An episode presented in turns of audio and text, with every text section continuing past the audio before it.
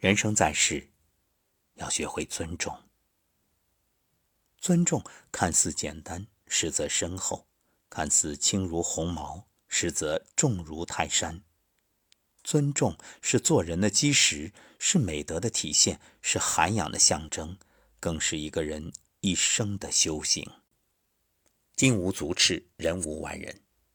再纯的黄金，也达不到百分之百的纯度。同样。没有百分之百完美的人，每个人的身上或多或少都会有那么些缺陷不足，我们要学会尊重他人的缺陷。生活中不乏这样的现象：天生残疾遭人嘲笑，天性喜静却被诋毁高傲阴冷，性格直率却遭嘲讽。这样的事情日复一日，年复一年。在我们身边发生，究其根源就是缺乏尊重。以为自己站在了道德的制高点，殊不知嘲笑别人缺陷的人，才是真正精神有缺陷的人。一生很长，要学会尊重别人的不足，不嘲笑，不嘚瑟。尊重他人，就是尊重自己。懂得尊重的人。如冬日暖阳，夏日清风，相处起来倍感舒适。懂得尊重的人，犹如空气一般，让人感到自在，离不开。尊重他人的劳动是最基本的素质，是个人修养，更是一种社会美德。尊重他人的劳动是一种肯定，一种鼓励，一种情感的交流。学生尊重老师的劳动，从而更加用心学习，校园生活满是芬芳；路人尊重交警的劳动，从而听从交警指挥，道路安全，与大家同行；市民尊重环卫工人的劳动，从而自觉爱护环境，城市变得更加美好。职业不分高低贵贱，每个人的劳动都值得尊重。人生在世。要学会尊重他人的劳动，即使是家人，也要表示感谢。不懂得尊重他人劳动的人，毫无文明可言；不懂得尊重他人劳动的人，毫无素质可言；不懂得尊重他人劳动的人，注定成就不了大事。不尊重别人的人，永远得不到别人的尊重。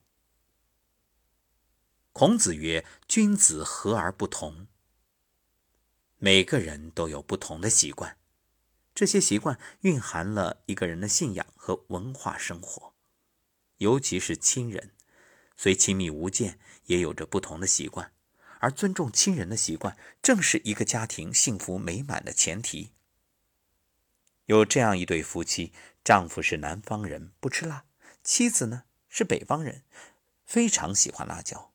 于是，丈夫每当做饭，就会照顾妻子的口味，放上辣椒，而自己呢，在饭桌上会放一碗清水，涮涮再吃。那妻子做饭的时候，饭菜就十分清淡，自己呢，在饭桌上额外的准备一碟辣椒。不把自己的习惯强加于人，彼此尊重，彼此融合，是更高层次的修养。尊重不是单向的，而是双向的。尊重别人的习惯，就等于尊重自己。生活中，给亲人最珍贵的礼物，不是鲜花，不是奢侈品，而是理解和尊重。说到这儿，我不禁想到，现在离婚率居高不下，甚至不断攀升。其实你会发现，很多夫妻啊，离婚的原因很简单，几乎没有什么大事。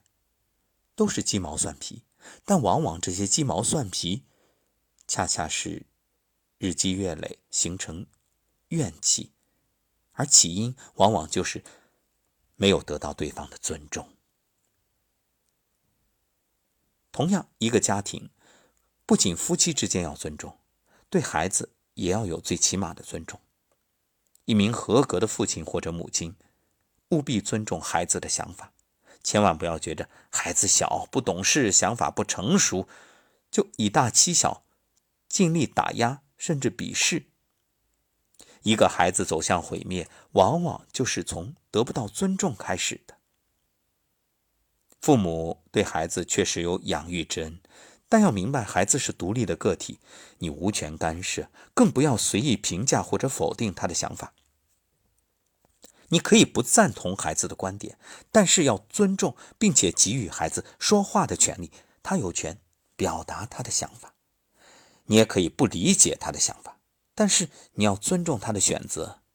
孩子虽小，也有独立的思想。独立、自由成长的空间是每个孩子心中所向往的。所以进他的房间，请敲门，不要打开他的抽屉，不要打开他的日记，不要让他有一种非得上锁的想法。我相信，只要你能尊重他，永远不会对你上锁。这其实是。父母与孩子之间最好的关系，所以独立自由成长的空间是每个孩子的向往。那么，身为父母，请少一分唠叨，多一分尊重。尊重孩子也是父母一生要学习的课题。孟子曰：“敬人者，人恒敬之。”只有懂得尊重，才能赢得尊重。人生漫漫长路。尊重是每个人一生必修的功课。尊重不是体现在嘴上，而是发自内心的自然流露。做人可以平凡，可以不富有，但不能不懂尊重。身在低谷，不可轻视自己；身处高峰，不要小瞧他人。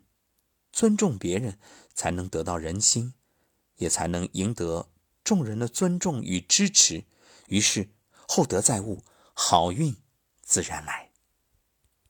所以，尊重是人与人之间的认同，是心和心之间的平等，可以折射出一个人的品行。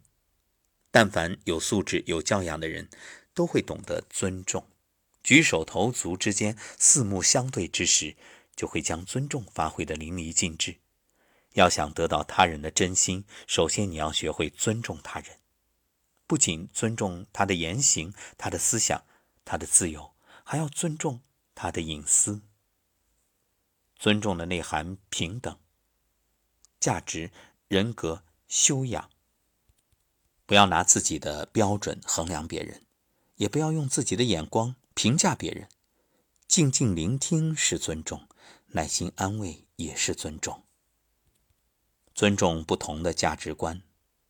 对错涵盖不了世界，不评论，多理解，尊重别人就是尊重自己。尊重是平等的，不仰望，也不俯瞰，不卑不亢。尊重是修养，知性而优雅。愿你懂得尊重，也赢得他人的尊重。